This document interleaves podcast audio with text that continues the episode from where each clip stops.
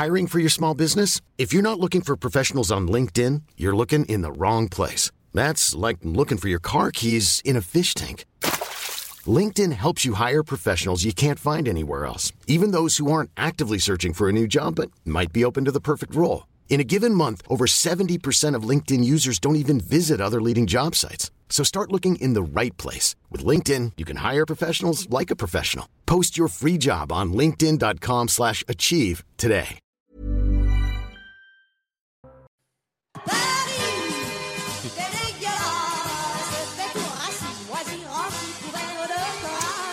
Bonsoir à tous. Paris, c'est dégueulasse. C'est une chanson. C'est euh, Ginette Garcin, la bande originale des uns et des autres, film de Claude Lelouch. Bonsoir à Véronique Jacquier qui est de retour avec nous, Olivier D'Artigol, Geoffroy Lejeune, Gilles William Goldnadel. On parlera effectivement de Poubelle la vie tout à l'heure. Il n'y a pas qu'à Paris, il y a Nantes. Nantes, euh, au À Antibes. Havre, à Antibes, un peu partout. Alors que Madame Hidalgo pourrait euh, faire appel à des sociétés privées. Elle ne le fait pas, mais elle pourrait très bien le faire. euh, Elle n'a peut-être pas les moyens de le faire. peut- a Ah, je ne sache pas que Paris soit très riche en ce moment, sans Oui. vouloir la défendre. Loin s'en faut. Mais on va commencer par euh, la réforme des retraites et durant chaque séquence de retraite ou de mobilisation, il y a toujours des personnages comme ça qui émergent. Et Monsieur Matteux, ou Mathéu, on dit Matteux ou Mathéu d'ailleurs, hein, Monsieur Matteux, fait partie de ces personnages par sa radicalité qui surprennent d'abord, interroge ensuite et euh, il a donné une conférence de presse aujourd'hui avec ses amis de la CGT et voilà ce qu'il dit sur le 49-3. Je veux dire très clairement que si le gouvernement venait à passer par le 49.3, à ce moment-là, il n'y aura plus de règles pour personne. Qu'on soit clair, cela fait quelques jours maintenant qu'on entend euh, que le gouvernement magouille pour se construire une majorité, quitte à l'acheter. Je vous renvoie les uns et les autres aux propos du député Cordier des Ardennes, qui s'est vu proposer quelques dizaines de millions, hein, 35, pour sa circonscription, pas pour lui. Hein. Qu'on soit clair, je ne parle pas là de corruption, mais de tentative de, ralliement monnayé. Si malgré euh, ces tentatives-là, le gouvernement ben, n'arrivait pas à se construire une, une majorité et qu'il venait à passer par le 49.3, je le dis, les modalités euh, à l'œuvre jusqu'à aujourd'hui non seulement seront reconduites, mais nous, rentre- nous rentrerions dans une phase de blocage un peu plus concret, qui très certainement créera des difficultés nouvelles, mais qu'il faudra pour le gouvernement assumer. Bon, c'est le grand moment de la CGT. Hein, Disons-le, ça c'est le meilleur moment depuis euh, de nombreuses années. Je ne sais pas depuis combien de temps exactement, mais c'est le grand moment de la CGT. Et c'est une radicalité extraordinaire. C'est-à-dire que si vous faites ça 49-3, il n'y a plus de règles pour tout le monde. Je ne sais pas ce que ça veut Pascal, dire. si je peux me permettre, Oui. le- ce qu'il faut retenir d'abord, prioritairement, c'est le, le communiqué de l'intersyndicale. Ce qui vient de s'exprimer, c'est une sensibilité qui existe à la CGT, qui ne date pas d'aujourd'hui d'ailleurs, qui historiquement existe, qui s'exprime sous cette forme-là, même si je trouve que là, le- l'expression est plutôt mesurée. S'il n'y a plus de règles. Oui, Non, mais mais vous avez plutôt- un sens de la mesure, mais pourquoi pas ça, Non, par ça- rapport à ce que ça peut donner par ailleurs. hein. Je suis désolé, enfin, pardon, mais ça fait 40 ans qu'on traite d'antisémites tous les gens qui sont au Front National. traite de D'antisémites tous les gens du Front National parce que Le Pen a parlé une fois du point de détail. Donc je Je ne que vois pas le- votre, bah, je vais vous dire, je le deux poids deux mesures avec, euh, euh, oui, il est très radical, mais attention, l'intersyndical c'est formidable, ça va deux secondes quoi. Je veux dire, on peut pas faire Non. des amalgames quand on a envie et pas d'amalgames quand on n'a pas je envie. vous dis Il faut simplement mode. euh, factuellement qu'il y a une intersyndicale qui a plutôt mais- bien tenu le mouvement depuis deux mois. On ne peut, pas dire, je- on peut je- pas dire le contraire. je L'intersyndicale a fait preuve de responsabilité. le Voilà. Non, mais là, il y a une radicalité. Alors, la difficulté, c'est qu'on peut être contre cette réforme et pas forcément pour Non, mais CGT. on, peut, on peut être contre la réforme et en même temps connaître les us et coutumes parlementaires, tout simplement. Enfin, le 49.3, euh, Michel Rocard l'a utilisé 28 fois quand il Oui, mais convenons, Mais pas convenons contexte- que pas sur un sujet... comme Ce que Voilà. je veux dire, c'est qu'on ne fout pas par terre Oui, mais euh, Véronique, un mode de convenons, fonctionnement. convenons que de- sur un sujet aussi grave qui euh, est aussi influent les prochaines années pour les Français, tu as besoin d'un consensus. On a, on, on a besoin d'un consensus, mais quand il n'y a pas de majorité absolue à l'Assemblée, Alors, quel est le sujet Non, le sujet, c'est pas est-ce que c'est bien habile ou intelligent de mettre le 49.3. Vous nous voulez qu'on réagisse Mm.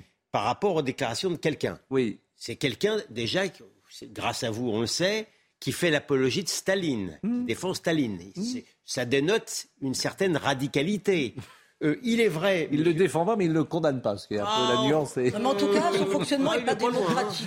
Enfin, La non, nuance, c'est- mais Monsieur d'Artigol n'a pas tort. Oui. Dans, dans, dans tout ce qu'a ce qu'a déclaré euh, euh, la CGT en général et ce monsieur en particulier, ils ont fait pire. Mm. Ils ont fait pire puisqu'ils veulent mettre l'économie à genoux. Oh là là. Ils veulent couper. Vous avez tremblé une ils seconde. veulent, hein. ils veulent couper l'électricité à leurs opposants. Oh là Ils là. ont- non mais sur, et sur le fond maintenant, Oui. sur le fond maintenant, le 49.3, Monsieur D'Artigol, c'est quelque chose de légal. Mais même le gouvernement dit qu'il n'en veut pas. Non, mais- même Mais le non, mais parce gouvernement qu'on a dit des qu'il n'en veut parlementaires- pas. mais parce que vous confondez, Regardez vous confondez, vous confondez la vie parlementaire avec la situation dans le pays. Avant Si vous- tu vas au 49.3 avant dans la situation actuelle, c'est un échec terrible, cuisant. Mais non. j'ai Mais du mal. J'ai du mal à mettre en équilibre quelque chose de légal et quelque chose comme d'illégal comme un blocage. J'ai Oui. du mal. Je fais Bon, un avançons, avançons. Écoutons euh, Monsieur Véran et après j'ai une toute petite surprise. Écoutons Monsieur Véran sur le 49.3. D'abord, c'est un outil constitutionnel. Ça a été dit sur votre plateau, j'entendais il y a quelques minutes, qui a été utilisé, réutilisé et énormément même utilisé sur certains mandats. C'était le cas de Michel Rocard, qui a adopté des réformes d'ailleurs importantes pour le pays. Il y a eu des centaines d'heures de débat. Euh, le 49.3, je crois qu'il a été utilisé une centaine de fois dans la Ve République. Euh, le gouvernement qui l'a le plus utilisé, c'est le gouvernement de Michel Rocard. Je suis pas sûr qu'aujourd'hui on regarde l'époque où Michel Rocard était Premier ministre en expliquant qu'il n'a pas été euh, démocratique. Voilà, encore une fois, je vous ai donné notre état d'esprit. On ne veut pas de 49.3 et on considère qu'il n'y a pas de raison aujourd'hui de faire un 49.3 dès lors que chacun est cohérent avec les engagements qu'il a pris. Bon, euh, je rappelle qu'il y a 70% des Français qui sont toujours opposés a priori à cette réforme. Alors, on s'est baladé dans la rue et on a demandé aux gens une question toute simple, c'est quoi le 49.3 Ah, ouais, intéressant. Écoutez les réponses. Mesure à vous moquer. 49.3, euh, on peut dire que c'est une loi qui donne la liberté à l'État, en fait. C'est ça De faire ce qu'elle veut, tout simplement. Oh, ça me fait penser à rien du tout là sur le coup. Ça vous évoque rien? Rien du tout. Non, j'ai aucune idée, rien du tout. C'est le blocage. euh, c'est un article de la Constitution qui permet à- au gouvernement de faire passer euh, une loi. euh, une loi sans l'assentiment du Parlement. Il y en a beaucoup en ce moment. hein. C'est une mesure quoi utilisée par le gouvernement pour faire passer des lois euh, et en esquivant les débats. Bah, le, passage en force pour la retraite. Juste pour la retraite? Bon, pas seulement, à chaque fois que le gouvernement a besoin de faire passer quelque chose euh, coûte que coûte. Bon, plutôt pas mal. Je remarque quand même que les plus anciens sont plus au point, peut-être sur la Constitution ou sur euh, la culture politique que les plus jeunes. Opposition 49-3, je vous propose d'écouter M. Bompard et Mme Le Pen, parce que la motion de censure est possible. Jeudi, il y aura euh, normalement un vote. On verra si le gouvernement a recours à l'article 49.3 ou pas. Euh, S'il y a un vote, comment on peut contribuer? Bah Déjà en votant massivement contre, bien évidemment. Et si le gouvernement s'engage euh, dans la voie euh, d'un 49.3, il est évident pour nous que nous ne laisserons pas euh, passer cette possibilité-là sans déposer une motion de censure. Maintenant, la vraie question, c'est est-ce qu'il y aura un 49.3 Bon, ça, je peux pas vous répondre. Moi, ça me paraît très délirant. Je vous le dis franchement.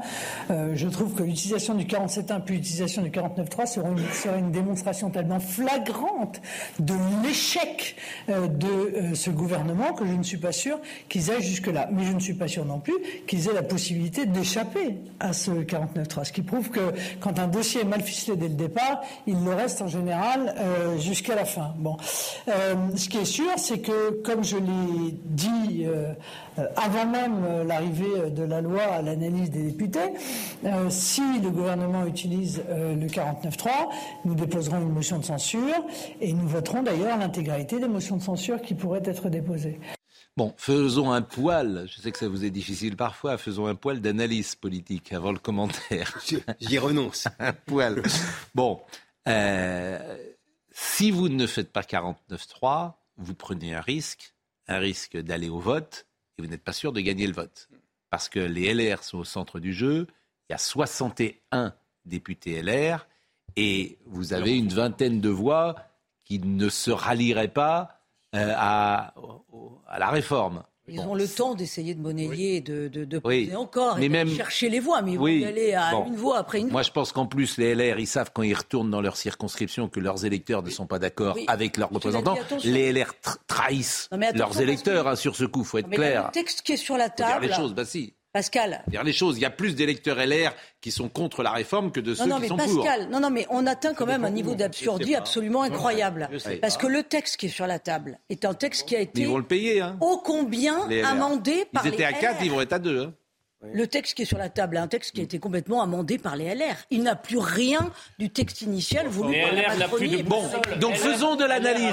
Il fait des concessions. Il fait des Bon, concessions. faisons de l'analyse. Est-ce que vous pensez qu'il y aura 49-3 C'est ça, Geoffroy. Est-ce que vous pensez qu'il y aura 49-3 ou pas? Est-ce que euh, Emmanuel Macron peut prendre le risque? Parce que si la loi n'est pas votée, euh, il y a une nouvelle lecture ensuite, mais tu repars pour Ouais, un ouais, tour. non, non, c'est, c'est, je, je- écoutez, j'en sais rien du tout en fait, la vérité. Non, mais c'est horrible. Je vais pas vous dire que oui. Non, mais, Mais- faisons de l'analyse. qu'il n'y aura pas de 49-3. 49. Vous pensez qu'il n'y aura pas de 49-3 Moi, je pense qu'ils arriveront à attraper Je une pense, voix euh, après une autre, mais Je pense qu'il y a 49-3 parce qu'il n'y a pas les- le nombre de LR escompté et il y a y compris des voix d'eau au sein des, Exactement. des trois groupes de la Bon, majorité. attention, ils sont virés, hein, euh, il n'empêche. LR. Ils sont virés Ils disent euh, de Renaissance, ils hein, disent parce que c'est public le vote. Un horizon aujourd'hui dit je ne voterai pas. Moi, pour vous répondre sans faire de pronostic sur le 49.3, qu'il y ait 49.3 ou que ce soit voté grâce aux voix des LR, Hmm. de toute façon, ça fera magouille politicienne en réalité. Et après avoir euh, prouvé qu'on pouvait gouverner sans le Parlement pendant la crise du Covid avec un Conseil de défense, Hmm. puis avoir subi une vague d'abstention mais délirante pendant les dernières législatives, je pense que c'est la mort du Parlement potentiellement. En tout cas, symboliquement, c'est gravissime. Euh, oui et non. Affaire à suivre, c'est plutôt le retour du Parlement. Non, bah non, Non, si, c'est le si. retour. 49.3 ou un vote grâce au LR, bah si, retour c'est le même. Parlement. Effectivement, les- pour le là où les. LR, effectivement, les LR, un opposant, ça s'oppose. Voilà, ça vote pas avec Emmanuel Macron un opposant. Autrement, c'est pas un opposant. Surtout Voilà, que euh, a dit c'est que assez c'était une simple d'ailleurs. C'est assez simple. Donc euh, maintenant, ils feront ce qu'ils veulent. Oui, mais un oui. opposant, ça c'est le baiser de la mort Surtout- des LR. surtout- voilà, Mais- c'est mais- le baiser de la mort des LR, surtout que les LR ont mangé leur chapeau sur les régimes spéciaux et sur la du grand-père. Oui. Eh oui. Bon, Retailleau, euh, sur l'essence, Monsieur Matteux. Monsieur, Monsieur Ma- Je Vous l'aimez bien. Vous l'aimez Mais bien. non, parce que Il il y a y a un début, vous attachez un Mais peu. Vous attachez. ça. Vous êtes un grand que- sensible, Pascal. je, vous je attachez veux aux pas. peu. Non, mais comment vous dire Ouais. Sur la forme, c'est une figure qui émerge. c'est vrai. Bien sûr, ouais. Et, et je veux pas dire que euh, voilà, c'est un, c'est une voix, c'est un physique, c'est une manière de s'exprimer, c'est un comportement. Il y a quelque chose qui existe. Mhm. Ça veut pas dire que j'adhère, mais c'est vrai que je le regarde avec, euh, voilà, euh, j'allais dire avec un sourire, mais c'est vrai qu'il il prend l'espace. Monsieur Matteux qui annonce le pire. Si on avait un conseil pratique à donner euh, à nos camarades travailleurs et travailleuses qui se lèvent le matin euh, pour aller gagner leur pain, c'est faites le plein de carburant, parce que ça ne va pas durer euh, éternellement. On annoncera dans pas longtemps que le plus gros dépôt de France euh, rentre lui aussi dans, dans l'action et dans la grève. Voilà. euh, mieux que ça pour un département. Voilà. Comme l'a dit notre camarade des territoriaux, on va aller les chercher aussi, puisqu'ils tiennent, euh, qu'on le veuille ou non, une partie importante de ce qui fait l'organisation des choses, hein, notamment les crèches, les cantines, euh, le ramassage des ordures euh, ménagères, leur traitement. Donc voilà, ça va y aller tranquillement, mais sûrement. Bon, si le sujet n'était pas si grave, je dirais que j'ai parfois l'impression d'un film, d'une séquence parodique. Oui, oui. Parodique. Le monsieur qui est à côté de Monsieur Oui, Matteux, oui. par exemple, Oui. qui ne dit pas un mot. Mais il n'a pas, il a pas l'air de rigoler. Hein. Oui, c'est pour ça Ah, que on n'a pas envie de le cro- j'ai l'impression. pas envie de le croiser à J'ai- j'ai- 23 heures. j'ai- euh, Non, alors ne- n'entrons pas là-dedans, je vous en prie. Ne faisons, mais, Mais il m'inspire pas, excusez-moi. ne faisons pas de. dé- Non, s'il vous Très plaît. agréable. Je retire ce que vous dites pour vous. Faites attention à Et ça. vous me modérez, mais je, Je vous modère. mais moi je le trouve pas très modéré. Je vous modère parce que je trouve qu'il y a un côté les sketchs des inconnus. Il y a quelque chose de parodique. Oui, oui. Un peu. Que je perçois. Mhm. Alors, je ne sais pas si les uns et les autres perçoivent ça, mais il y a quelque chose qui Oui. peut faire sourire alors que c'est pas. Ils sont au premier degré, hein. Ils sont au premier degré quand même. Bon, Sur, oui. sur Matteux, Bon. vous avez exhumé l'autre jour euh, Oui. son interview dans la Provence où Oui. il parlait de euh, je m'en fiche qu'on me traite de stalinien. Bien sûr, bien sûr. euh, et qui parlait. Ah, mais c'est- il avait des, non, mais il avait des propos. en fait, sûr. dans un monde normal, ça aurait dû faire polémique. Mais bien sûr, mais, mais en dehors de ce plateau, Oui, oui. tout le monde s'en Mais fiche. tout le monde s'en fiche. Il y a eu un grand papier dans la Provence Moi, j'avais parlé à droite à gauche, on m'a dit, mais non, c'est un phénomène local. Ah oui, bien sûr, juste candidat de M. Martinez. Mais, en fait, on va pas tous les jours parler du deux poids, du mesure. Ça si, on va en parler quand même tous les jours. Ça mais s'appelle le, deux poids, deux privilège mesures. rouge. Oui, bah, Voilà. Bon. Là vous êtes déraisonnable, c'est que ça n'est pas représentatif de la CGT aujourd'hui. ah bah- Mais je vous le dis parce que je connais Ah bah. bien la centrale. C'est tout. Vous, vous verrez. Je donne date. Non, je donne date sur le résultat du congrès. Mais c'est- epsilon. Mais- mais ça existe, mais c'est pas représentatif. combien de voix, C'est Matteux Mais représentatif. très peu. Mais combien? Mais le, même pas sa fédération, je veux, c'est 5. Mais- Il va faire 5%, oui, monsieur Matteux. c'est- très faible. Mais c'est marginal. Non, mais Mais c'est représentatif. non, de mais je, après, Alors, je, je- après la- c'est représentatif c'est une de existence. l'impunité. une Derrière lui, il y avait un poster de Chavez. L'autre jour, c'était. euh, L'autre jour, c'était. Oui. euh, Che Guevara. C'était Che Guevara. Ça, Non, mais- bien. Bon, vous parlez du privilège rouge. Oui, privilège rouge. Bon, euh, Poubelle la vie, vous voulez réécouter la petite chanson de Ginette Garça Je ne m'en Ginette. Garça. Regardez, écoutez, parce que c'est une chanson, alors peu de gens la connaissent. Est-ce qu'on l'a, Benjamino, toujours, la petite chanson de Ginette Garça Paris, t'es dégueulasse. Est-ce qu'on l'a ou pas? C'est pas la peine Non, de la on l'a promettre. pas. Bon, il ne me dit pas. Il l'a ou pas?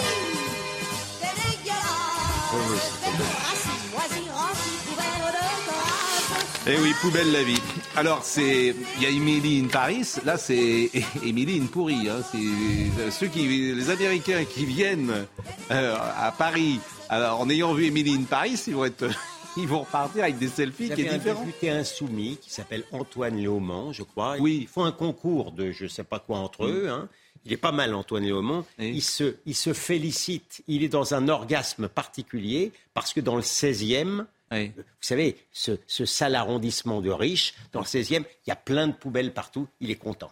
Oui, mais Il est bon, ça, c'est la haine, euh, effectivement, la Ah rancœur, oui. la ressentiment de. Voilà. Il ne suffit pas d'être Ouais. heureux, encore faut-il que les autres ne le soient pas. Voilà. ouais. Euh, Maëva Lamy, euh, on va voir le sujet sur euh, Paris, les poubelles dans Paris. Il y a 10 arrondissements. J'espère que si vous habitez Paris, vous êtes dans le bon arrondissement, parce qu'il y a 10 arrondissements euh, sur 20 qui euh, sont euh, collectés par le privé. Je suis que dans les mauvais, moi, alors. Ah, vous n'avez pas de chance. Moi, je suis un gars de la banlieue. Euh, oui, non, mais vous n'êtes pas parisien. Je suis pas parisien. Maëva, Maëva Lamy. Séance photo assez originale pour ce Parisien. Je vais envoyer des ça à des amis autrichiens, ils vont être ravis. Vienne a été nommée première ville du monde à tous les points de vue. Paris est à la 20e place. La grève des éboueurs dure depuis maintenant plus d'une semaine et sur les trottoirs, les ordures s'accumulent. Si certains riverains sont compréhensifs, d'autres s'agacent. Faut pas penser qu'à soi, quoi. Faut penser aux gens qui habitent et il y a les questions d'hygiène, de salubrité. J'étais en train de réfléchir que ça donnait une bien mauvaise image de la France euh, aux touristes. C'est dommage parce que c'est vrai que ça fait pas propre et puis ça peut être source de problèmes avec les rats, les machins comme ça. Pour les restaurateurs aussi, la situation commence à peser sur le moral, mais aussi sur le chiffre d'affaires. Je subis là depuis euh, quelques jours une, une perte significative de chiffre d'affaires. Et hier, euh, particulièrement, euh, 60% hier. Sur la moyenne euh, que je peux établir. Quoi. Trois usines d'incinération aux portes de la capitale sont à l'arrêt, celles d'Ivry-sur-Seine, d'Issy-les-Moulineaux et de Saint-Ouen. Sur place, les syndicalistes sont déterminés et en colère. Quand vous êtes dans un métier difficile, que vous allez mourir plus tôt, vous devez partir plus tôt. La retraite, c'est un dû. On est dans une société de progrès. On ne doit pas être dans une société où on perd systématiquement et où on fait un recul social. En attendant un redémarrage, l'agence métropolitaine des déchets ménagers dévie les bennes vers une quinzaine d'autres sites de traitement ou de stockage. Alors, il n'y a pas que Paris, il y a Nantes, il y a euh, Antibes. Le Havre, il y a Antibes, il y a Valbonne, il y a pas mal euh, de villes. Alors, un éboueur en grève, écoutez-le et vous allez me dire ce que vous en pensez. Le matin, je me lève à 4 heures, je fais 40 km aller, 40 km retour. Euh, certains élus, en l'occurrence notre invité que vous avez à côté de vous, quand ils se lèvent le matin, les rues sont propres, nettoyées, les ordures sont ramassées, tout est propre. Au jour d'aujourd'hui, on fait appel au privé pour ramasser les déchets, mais ils ne ramassent que les bacs. Tout le reste des encombrants et autres est resté sur le sol. Vous voyez, voilà, voilà le privé. Et le coût n'est pas le même non plus. Donc effectivement, là, nous sommes en grève depuis le 6. S'il faut faire 15 jours, 3 semaines, un mois de grève, nous nous battrons jusqu'au bout. Je sais que vous êtes plutôt pour cette réforme, mais c'est un vrai sujet de société. Vous n'allez pas faire travailler des éboueurs jusqu'à 64 ans. Ils peuvent pas. Enfin, Ouais, c'est pas le convenable. vrai sujet Gilles de William, société- pardonnez-moi de le dire comme Non, ça. non, mais, non, non, mais le français est moins robuste que les Mais non, mais- Européens. Le, Non, mais le vrai sujet de société, pardonnez-moi. Non, mais Je vous veux parler, êtes- s'il vous plaît, messieurs. Messieurs, je Oui. peux parler. Mm. Le vrai sujet de société, d'après moi, Mm. c'est que la mairie devrait optimiser le travail de tout un chacun, c'est-à-dire vous êtes éboueur pendant 5 ans et après vous passez dans un autre service et on vous forme Mais- pour bosser mais- dans mais- un autre pourquoi- service. mais pourquoi- On ne leur offre pas d'avenir, c'est normal. Mais ils ont un avenir des Déjà, ils ne veulent pas prendre ans les gens Arrêtez. Ces gens, je connais des maires, je connais des maires qui sont capables de vous passer de la case éboueur au service euh, à un autre les service. gens que nous avons euh, reçus aiment leur métier. Bien sûr. Mais pourquoi voulez-vous les changer de Mais métier Je veux dire, ça, non, mais c'est. parce que eux-mêmes disent je ne peux pas faire ça toute Mais- ma et vie. vous allez changer de métier à 50 ans Mais Ben, Il y a des gens qui ont ils ont envie. raison, mais en même temps, je pense qu'il faut être en capacité franchement, de vous leur n'êtes pas offrir un raisonnable. avenir. Non, Vous non, non, moi je suis raisonnable. désolée, vous pouvez être maire de commune et Vous dire, pas- bah, vous n'êtes voilà, pas raisonnable. personne ne va On les pas a rester dans son applaudis, couloir métier essentiel pendant le confinement. Remerciements. Vous n'êtes pas raisonnable. Plus deux ans. Bon, on- Ça passe pas. je peux comprendre. Peux comprendre. Se sentent- ils se sentent 1800 méprisés. euros euh, Ils à gagnent un peu plus, 60 les ans. Ou peut-être, oui, enfin. Non, mais c'est pas un métier si mal payé, contrairement. Ah, écoutez, la personne On qu'on a reçue ici, qui était l'autre jour euh, À Paris, pardon. à Paris, gagnait sociaux, 1800 euros, euh, star des réseaux sociaux, il, va, bas- il doit bosser jusqu'à 67 ans. Non, mais j'ai parce qu'il a une carrière hachée. C'est pas raisonnable. Je dis pas l'inverse. Hein. Mais, Ah, mais- vous dites pas- la- la- si, non, vous mais- dites l'inverse, vous êtes pour la réforme. Donc vous dites l'inverse. bah, non, mais moi, vous mettez. Non, non, c'est Gonadel qui est pour la Gonadel. C'est Gonadel qui est fait Oui, pour C'est ou qui, autour de cette table, n'a pas de cœur. Vous, vous êtes très gentil. Oui, mais c'est- mais non, je mais- suis, je c'est suis le salaud qui n'a pas de cœur. Bah Mais bien écoutez, sûr. euh, c'est. c'est- Mais bien sûr. Ça revient à ça. Oui, oui. ben oui. Mais tu peux. Non, mais. Est-ce que vous pourriez appeler le modérateur, s'il vous plaît Non, vous avez c'est mais vous-même. Non, mais vous n'allez pas faire travailler quelqu'un jusqu'à 67 ans, sérieusement. vous, vous- vous pourrez me dire tout ce que Ah bon, vous le faites bosser jusqu'à Je vous 67 dirai ans. Tout ce que vous voulez, je ne considère pas cette réforme comme honteuse. Ils ont même, ils ont même la réalité. Allez, la pause. Ils, ils ont cédé, en vérité, 90% que- pour rien, parce que de toute manière, on les, on les tient pour des salauds. Et je continue à dire que nous ne dérogeons pas sur le plan physique aux autres Européens. Mais oui, qui mais les autres pour- Ils n'y vont Européens, ils pas, ils travaillent plus non plus. Ils y vont pas non plus. Je vous assure, ils y vont pas. D'accord. Bon, Ils prennent euh, leur, leur pension avant. on parlera, exactement. On parlera de Jean Dujardin. Jean Dujardin, c'est très intéressant ce qu'il a dit. Ce pays ne s'aime pas. Moi, j'ai trouvé vraiment très intéressant. On parlera peut-être des 10 ans de pape François. Pourquoi pas? Vous êtes déçu Déçu de- du pape? Oui. Je ne comprends pas toujours. mais- Oh, vous êtes- je vous trouve bien modéré pour une catholique. Je suis Euh, diplomate. Moi, je l'aime Je bien. suis diplomate. Pour une bonne Ah ouais, vous- catholique, je vous trouve bien modéré. C'est un bon sujet. Il est jésuite. Quand vous avez compris ça, Il vous est avez politique. tout compris. Voilà. Moi, il est post-chrétien. Pour un pape, c'est quand même ennuyeux Eh d'être ben. Eh oui, oui, oui, je- je suis pas La pause à tout de suite. Et il n'est pas européen. La pause à tout de suite. Euh, Il. Isabelle Piboulot nous rappelle les titres du soir. La sécheresse préoccupe en France. Après le Var, les Alpes-Maritimes sont placées en alerte sécheresse à minima jusqu'au 30 avril.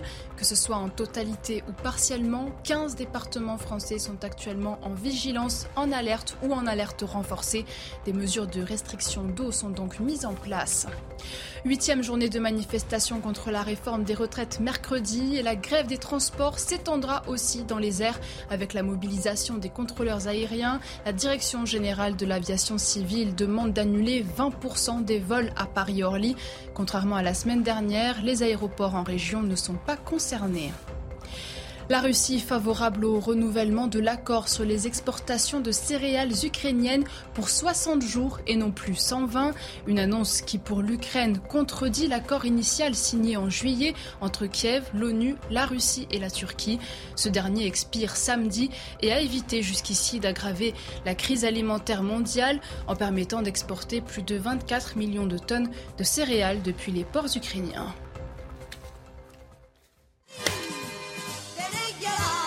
Non, on va pas, pas- on va pas chanter la- cette chanson toute la soirée, monsieur No.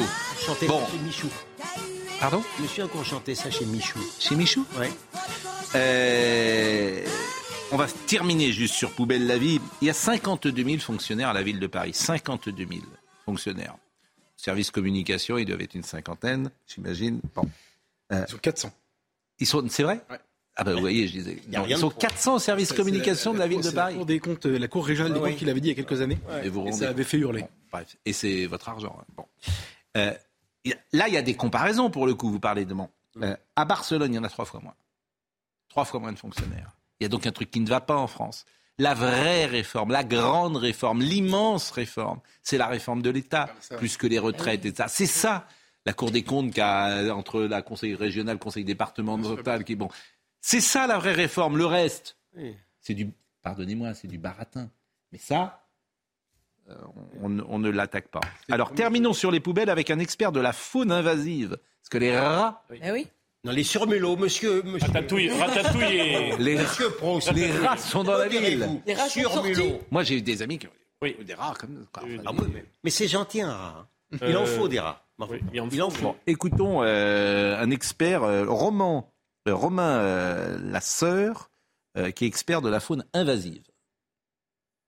Donc les rongeurs qui sont déjà là, ils vont pouvoir profiter de cette situation, euh, puisqu'on a une partie euh, importante des rongeurs qui vivent en surface, euh, qui exploitent déjà de la ressource alimentaire, une autre partie qui vit dans les réseaux, dans lesquels il y a moins de nourriture. Là, si on a une recrudescence de nourriture en surface, bah, on va avoir une multiplication des rongeurs qui viennent en surface, et, et c'est sans, c'est sans rappeler également que ces rongeurs qui vont fréquenter ces poubelles, à un moment, ils vont laisser, des- ils vont laisser de l'urine, ils vont laisser un certain nombre de déjections qui portent euh, les pathogènes, en tout cas les maladies que les rongeurs sont capables de transmettre à l'homme. Donc la, première question qui me vient en tête, c'est quid de la, situation sanitaire que ça va provoquer dans les différents quartiers, et, mais quid également euh, des agents de la mairie de Paris qui vont ensuite ramasser ces ordures après dix jours, euh, 10 jours de vagabondage dans les rues. Donc on, a une vraie situation sanitaire alarmante qui est en train de s'installer, qu'un certain nombre de maires d'arrondissement sont en train de, de dénoncer, de signaler. Donc oui, effectivement, c'est pas très responsable parce que on va une fois de plus donner, la- donner, donner raison aux rongeurs. Enfin, oui, on va donner raison aux rongeurs. Ça, je n'attendais pas à cette phrase, mais, mais c'est vrai que c'est invraisemblable que ça perdure. Et en 2023, on n'est pas capable ou de réquisitionner ou de faire un appel aux boîtes privées. Euh, les restaurateurs, écoutez un restaurateur. Beaucoup, beaucoup, beaucoup de déchets, beaucoup de poubelles euh, et surtout euh, saleté, insalubrité. Et le matin, quand on arrive, des rats. On en, on en voit le matin, quand on arrive vers 7h, 7h30, il y a des rats qui, qui passent de poubelle en poubelle et, euh, c'est pas gérable cette situation. C'est pas possible d'être dans une ville comme Paris et avoir personne qui ramasse les poubelles. Je sais qu'ils sont dans un mouvement social et je comprends tout à fait euh, leurs revendications. Mais à un moment donné, il faut que la mairie, il faut que le gouvernement fasse quelque chose parce qu'on ne peut pas laisser, comme vous pouvez le voir, on ne peut pas laisser les rues comme ça. C'est c'est pas possible pour les commerces, pour pour l'hygiène, pour la santé publique, pour tout le monde, pour les enfants. Véronique Jacquet. Ce qui est inadmissible, c'est que Emmanuel Grégoire, le premier adjoint, le bras droit d'Anne Hidalgo, a dit ce soir qu'il soutenait les grévistes et qu'il trouvait normal, qu'il trouvait absolument normal qu'ils fassent grève. Mais Bah oui. où est, enfin, quand même, on n'a pas, on n'a pas à prendre parti comme ça. Pour, enfin, je veux dire, c'est pas parce que les éboueurs font grève à Paris que le gouvernement va reculer. Vous pouvez ne pas Donc, partager son avis, non, mais il y a comme cette si, si, de forme de toute faire, oui. puissance Bon. qui s'empare de certaines Non, mais il peut le personnes. faire.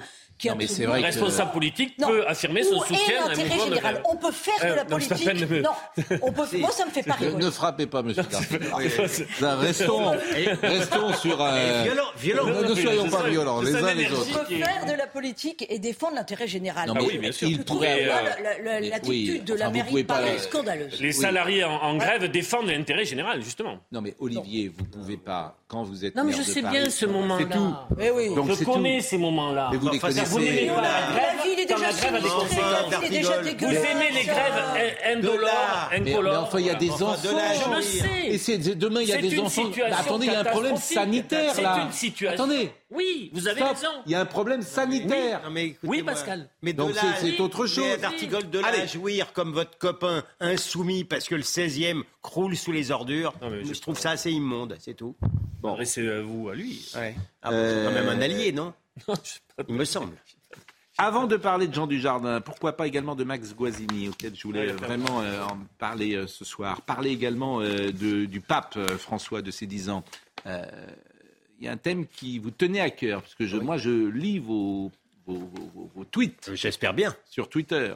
Quatre journalistes travaillant pour France 24, la chaîne française d'information internationale, ont été suspendus après la révélation de messages antisémites qu'ils ont diffusés sur les réseaux sociaux. Donc quand j'ai vu ça, j'ai dit que c'était plutôt bien que France 24 faisait son métier. Enfin, J'ai une double colère quand même. Bah, c'est pas bien. c'est enfin. plutôt bien. Non, oui, enfin, écoutez, Les sanctions. N'essayez pas de. euh, j'ai du mal à me réjouir qu'il y ait quatre euh, journalistes d'une chaîne de service public qui, qui, qui, qui diffusent des messages à la gloire d'Hitler. Vous voyez, au premier degré, Ah oui, ce sont des messages pro-hitlériens. C'est pour ça qu'ils ont été suspendus, les quatre journalistes arabophones. C'est la chaîne France 24 qui le reconnaît, qui les a suspendus pour cela. C'est pas une... Qu'est-ce qu'ils ont écrit?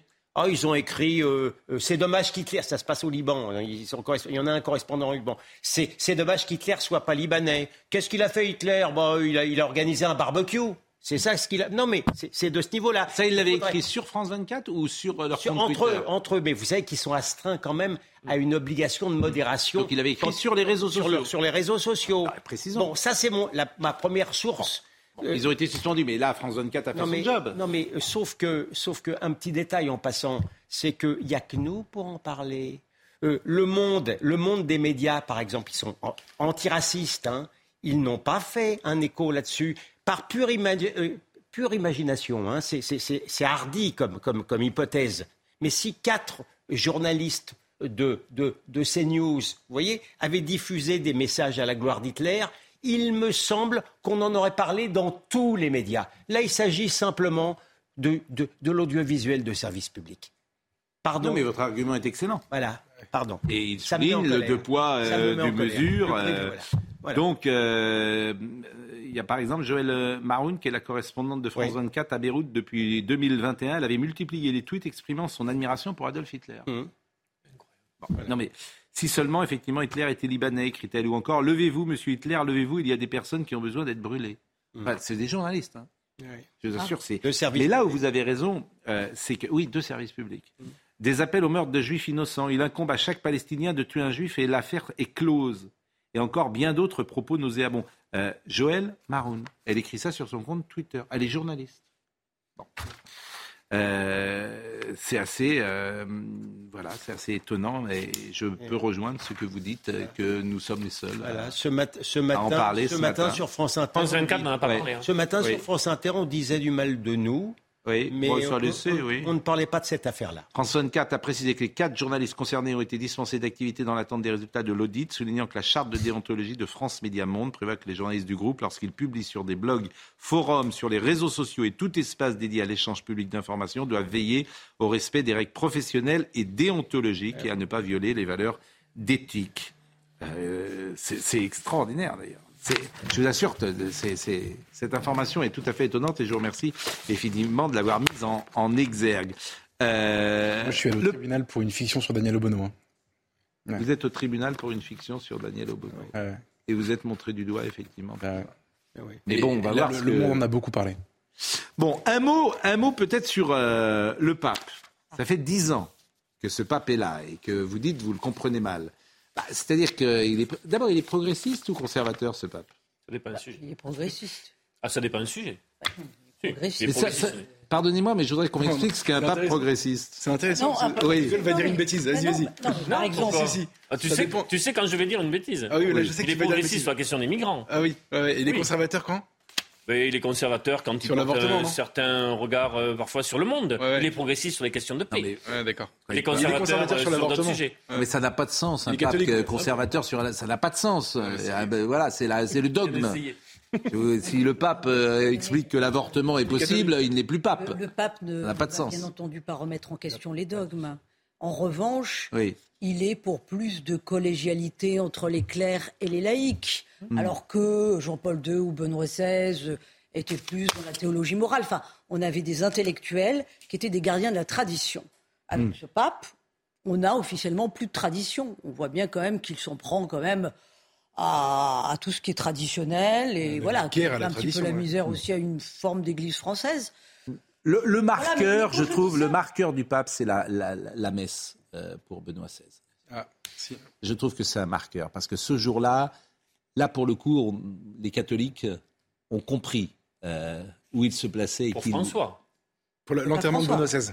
pour l'enterrement de Benoît XVI, Ah oui, Oui. exact. Oui, où, où son attitude a beaucoup choqué, Voilà. disons-le. il Moi- était trop moi, sur la Voilà. réserve. Vous l'avez dit d'ailleurs. Moi, vous étiez dit le matin, vous Ouais. l'aviez dit le, ma- c'était mal- le matin à la messe du pape, euh, la messe Notamment d'enterrement de Benoît XVI. Merci Et- de m'avoir laissé le dire, de l'avoir Oui. laissé dire parce que c'était pas, enfin, ça, a été assez mal reçu hein, par certains catholiques. Mm. Moi, je vais vous dire, ça- pour moi, j'ai compris un truc ce jour-là, c'est que en fait, il y a une fiction. euh, entretenu d'ailleurs par les médias, par la gauche, euh, autour du pape François, qui parce qu'il est progressiste sur les questions politiques, il serait forcément exceptionnel, extraordinaire, gentil, etc. Et Benoît XVI, qui était conservateur sur les questions politiques, euh, et conservateur d'ailleurs même dans, dans, son rapport à la, à la, foi, à la tradition, etc. Enfin, il était catholique, quoi. Euh, il était forcément euh, quelqu'un de fermé, obtus, méchant. Il s'avère que sur le plan du caractère, c'est exactement l'inverse. Benoît XVI était un agneau, un homme doux, bon, dont tout le monde dit que son regard était euh, illuminé, etc. Et le pape François a une gestion, mais pour le coup, c'est documenté. C'est pas moi qui raconte ça. C'est vraiment tous les spécialistes de l'Église le disent ultra brutal. Euh, il est, il, il, est, images, il est, non mais bien sûr, il est extrêmement dur et il avait montré ce jour-là, comment dire, une forme de de, de, de, mmh. de distance avec son prédécesseur. Et en fait, j'étais entre guillemets soulagé qu'on puisse le voir de nos yeux. Le pape porte le vrai message du Christ. Alors ça, c'est André Vanini euh, mais, qui nous dit ça, mais je ne suis pas surpris de ce qu'il nous dit. Charité et compassion envers les plus pauvres, bien sûr, mais aussi volonté de renverser la table du capitalisme financier, comme Jésus a renversé plaît, les tables mais... des marchands du non, temple. J'ai toujours été chrétien, mais François a refait de moi un catholique. Ah non, mais il plaît. Là, là il est. Monsieur Vanini, boum. Il plaît tellement aux progressistes. Non, mais ce qui est extraordinaire, il plaît tellement aux progressistes qu'on fait actuellement un procès contre le pauvre Jean-Paul II parce qu'il aurait été il aurait été trop tendre envers des pédophiles, mm. alors que ce pape-là a également les mêmes torts en Argentine, mais on n'en parle pas. Bon, on lui pardonne tout. C'est encore, du double de mesure. Non, soyez, soyez respectueux pour euh, quand même euh, un peu de charité le successeur de Pierre. Non, mais, bon, je vous parle pas de lui, je vous parle des, des médias. La non, mais, les médias voilà. parlent de lui, c'est terrifiant. Les médias je vous parle pas oui. du pape, moi je vous parle oui. des médias. Là maintenant, les médias ont oui, décidé de le porter au nu. C'est ce que je parlais. Parce que oui, c'est-à-dire que c'est quand même un pape. Ah, tant mieux, qui, qui tant mieux. Vous devriez vous réjouir qu'un pape soit porté au nu. En fait, non, parce que bon, Jean Dujardin. C'est un pape qui s'est quand même illustré dans l'accueil des migrants à Lampedusa. Donc ça, les médias aiment beaucoup. Aiment beaucoup ce genre de choses. Mais il rappelle les évangiles. Oui, de toute façon, je pense que ce qu'il faut retenir de ce pape, c'est qu'il y aura d'autres papes. Mais l'évangile ne s'oppose pas aux OQTF non plus. L'institution de l'Église tient depuis 2000 bon. ans, qu'elle a toujours connu des crises, des petits papes et des grands papes. Voilà. Oui, sauf qu'on est quand même, on est quand même dans une période très particulière de, de l'après-guerre. Oui et que vous aviez 90% des gens qui allaient à Oui, mais on juge un pontificat bien des années plus tard. Pas oui. Pas, là, on a le nez ah, dans le guidon. Il, les, voilà. il, remplit les églises Non, ce que je veux vous dire, on le disait ce matin, le phénomène le plus important, sans doute, de l'après-guerre, depuis 1945, une fois qu'on a tout dit, c'est la déchristianisation de la France. C'est le phénomène le plus important qui a changé nos sociétés fondamentalement. Cela dit, vous 90... avez des foyers de rechristianisation qui sont oui, justement... Voilà. Il y avait 90% un des. petit peu malmenés par le pape François. Il y avait voilà. 90% France, des gens qui allaient à la messe. Euh, oui, c'est sûr. 1950, il y en a. Euh, On ne pratique 5% plus forcément sa foi de la même façon. Bon, Jean Dujardin, ce qui m'intéresse vraiment beaucoup, c'est une déclaration d'amour à la France sur le plateau de 7 à 8 hier soir. Et ça, c'est vraiment intéressant ce qu'il a dit. J'aime bien ce pays et j'aime bien le dire parce que je pense que c'est le plus gros problème de ce pays, c'est qu'il ne s'aime pas assez. Euh, mais à force d'expliquer que Napoléon n'est pas un héros, à force d'expliquer qu'on s'est mal conduit depuis toujours, euh, depuis mille ans, à force d'expliquer que notre culture euh, n'est pas celle qu'elle devrait être, etc. Ben effectivement, euh, on met dans la tête euh, des petits Français qu'ils doivent en permanence se, se, se, se fait s'excuser d'être précisément français. Donc ils ont peut-être un rapport à la France que n'avaient pas leurs parents. Je crois pas que les petits Français ont ça dans leur tête. Bah, il, bah, je trouve que Napoléon, de ce point de vue-là, est très intéressant. Moi, j'ai trouvé magnifique cet, euh, cet entretien et il dit une chose exceptionnelle. Il raconte ce qui s'est passé quand il a eu l'Oscar. Et tout le monde a pensé qu'il allait prendre la grosse tête, aller vivre à Los Angeles. Et il dit, ça n'avait jamais traversé l'esprit. Et en fait, ce qu'on voit, c'est peut-être le dernier très grand acteur à se comporter comme ceux d'avant. Vous savez, Belmondo, euh, euh, Gabin, etc. Des gens qui étaient en fait des franchouillards. Et moi, ça m'a fait un bien fou de le voir. Et en effet, dire sans honte que ce pays est merveilleux, qu'il s'aime pas assez, qu'il est heureux. Oui, mais il y a des raisons pour lesquelles, en fait, il y avait, je parlais de la christianisation, mais il y a 68. C'est-à-dire que 68, tu ouvres la période de la déconstruction et que tu expliques que tout ce qui était avant, ouais. c'était pas très bon. L'écrivain Sylvain Tesson a dit la France est un paradis où les Français se croient en enfer. Tout est résumé parce qu'on est aussi oui, quand même des enfants gâtés. On est aussi un paradis des enfants gâtés. Il faut aller voir comment ça se passe dans d'autres pays. Non, non, c'est pas un paradis. Non, je crois, je crois un paradis. Il y, a, il y, a, une crise ça culturelle, intellectuelle. Pays. Ça reste un beau pays qui oui, tient on... grâce à une civilisation et qui a encore un État mais démocratique. Il faut arrêter. On n'est pas en tyrannie non plus. Non, mais je crois que vous avez Tout n'est pas à foutre en l'air. Je vous donne raison. On a convaincu les petits Français que Dupont-la-Joie existait. Et c'est difficile maintenant de revenir dessus. Il y a même un texte célèbre, moi, on le reçoit avec beaucoup de plaisir souvent, Bernard-Henri Lévy, mais il y a un texte célèbre dans les années Sur les bignoux Ou sur, Sur les bignoux. les bérets, etc. Bien mais sûr. vous prenez deux textes, vous prenez Georges Pompidou, Bien sûr. parlant euh, du bicentenaire de la naissance de Napoléon, discours d'Ajaccio. Il fait euh, de Napoléon un héros absolu. Vous prenez 2021 Ce et euh, le bicentenaire de la mort de Napoléon et on l'a célébré du bout des lèvres. Et pour les gosses aujourd'hui, Napoléon c'est d'abord un esclavagiste. C'est ce qu'on leur a mis dans la tête. Donc Enfin, c'est évidemment, l'expression- comme c'était le héros français par excellence, bah, c'est difficile de s'aimer. c'est l'expression médiatique parce que si on sondait Hmm. les Français, je pense qu'à 80% ils aiment leur pays.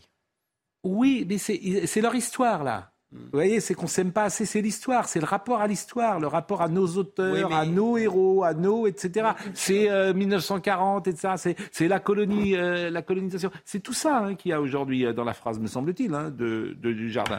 Il reste combien de temps? Il reste 4 minutes. Je vois que notre ami Olivier Benkemoun s'impatiente parce que je voudrais qu'il nous dise un mot des Oscars et de ce film que je n'ai pas vu, mais euh, qui a Mais dont vous prononcez très bien le titre. Vous avez le titre ou pas qui a tout raflé euh, hier soir. Simplement, un mot pour Max Guazzini. On en avait parlé la semaine dernière, mais vraiment, je voudrais lui dire ma tendresse, mon amour. Et euh, euh, j'ai pas osé l'appeler, pour tout vous dire, euh, parce que euh, sa chienne est morte. Et il y a eu toute une série euh, de euh, tweets absolument bouleversants. Oli est morte, c'était 8 mars. Aujourd'hui, elle était le plus grand amour de ma vie. Ça, c'est son premier tweet. Elle était le plus grand amour de ma vie. Deuxième tweet. Merci pour vos si nombreux messages pour la mort de ma pauvre petite Oli. Plus d'un million de personnes ont vu hier sa photo sur Twitter. Un cancer fulgurant l'a emporté à 10 ans. Elle a fait un arrêt cardiaque. On s'aimait tellement. Troisième tweet. Ma pauvre petite Oli sera incinérée demain lundi à midi. Et en ma présence, ses cendres ne me quitteront jamais. C'était le 12 mars. Et quatrième tweet. L'urne contenant les cendres de Oli avec sa photo entourée des leurs. Voilà. Bah, je voulais qu'on ait une pensée euh, pour euh, Max ce soir. Et puis, je- on va le recevoir. Euh, ça peut surprendre d'ailleurs, cette peine. Je, suis- je- je la partage. Ça me, ça me parle complètement. Moi, ce qui m'avait surpris, c'est le plus grand amour de ma vie. Moi, j'ai perdu mon Émile, mon bulldog anglais pendant le Covid. Je m'en remets pas. C'est tout. C'est tout. Donc, euh, je partage. Ceux qui ont eu des animaux important. dans leur Non, mais le- je répète ma phrase, le plus grand amour de ma vie. Il y a une, pardonnez-moi de le dire comme ça, il y a une hiérarchie. Je comprends, mais ça ne me choque pas. Ça ne me choque pas. Hmm. C'est tout. Bah, En tout cas, on va le recevoir, Max, et euh, on lui posera, évidemment, on l'interrogera euh, là-dessus. Euh, Olivier, vous êtes couché tard Très tard. Enfin, je Vous avez regardé les tôt. En fait, non, Oscars je me suis levé tôt. Mais vous êtes allé à Los Angeles pour Canal, j'imagine, plusieurs fois Non, pas du tout. Les Ah gens pensent que je passe ma vie à Los Angeles. C'est vrai, je rencontre beaucoup de gens dans, dans la rue qui me disent Ah, ça doit être super la vie à Los Angeles. J'ai jamais mis les pieds à Los Angeles. Moi, je me suis arrêté à New York. Les portes de la Californie m'ont toujours été fermées, cher Pascal. Donc, hier Bon, soir. alors racontez-moi ce, soir. film qui a, qui a- qui a marché en France ou pas?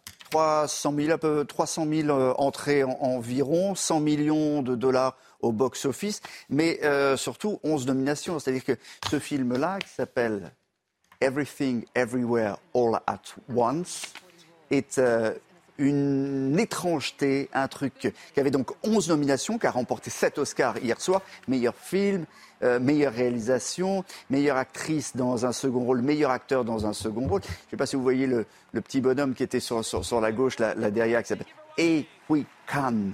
Euh, qu'on n'avait pas vu depuis 20 ans au cinéma, depuis les Goonies et, et, euh, euh, notamment, et depuis Indiana Mais c'est Jones. quoi le pitch? Ça raconte quoi? Le pitch, ça raconte l'histoire d'une femme, Michel Yeo, qui tient une laverie avec son mari. Ils sont sous, vraiment, sous des, des tonnes de papier, et d'un coup, il va se passer des choses très étranges qui vont les amener dans des mondes absolument parallèles. Pourquoi. Comment Euh, Une espèce de, de truc. Moi, j'ai jamais vu un film pareil. Ah oui, c'est bah, c'est incroyable, c'est délirant. Euh, Oui, mais vous m'avez dit tout à l'heure que la première fois vous n'avez pas aimé, Je la deuxième mis- fois vous n'avez pas aimé, et il a fallu trois fois Trois pour fois, que vous pour que je... Parce que que vous l'aimiez. cinéma, il est sorti en août, le 31 Ouais. août. Je l'ai vu euh, sur Canal+, là récemment. Une fois, ça a été, j'ai eu du mal. Deuxième, et la troisième fois, je suis rentré dedans et j'ai trouvé ça. Et là, donc la troisième fois. incroyable. Donc, faut le voir trois fois pour aimer. Voilà. Et juste pour terminer. Un concept. Oui. Ouais. Et Mich- Ça donne mais pas envie. Pourquoi pas Maintenant, je peux le voir dix fois. Oui. Michel Yeo, hier soir, a été la première actrice de l'histoire, la première actrice de l'histoire asiatique à remporter un Oscar. Ça, ça veut dire beaucoup parce que il n'y a pas de rôle pour les asiatiques à Hollywood en fait. Il n'y en a pas. Everything, everywhere, all at once. Yes, my dear. Bah, vous avez le même anglais que Jean Dujardin. Bah, oui, mais bon. Et c'est un compliment. Écoutez, euh, tiens, je le salue, Max Guazzini, et il nous envoie un petit message. Et vraiment, on pense à lui ce soir. Et euh, voilà, on l'embrasse. Mm.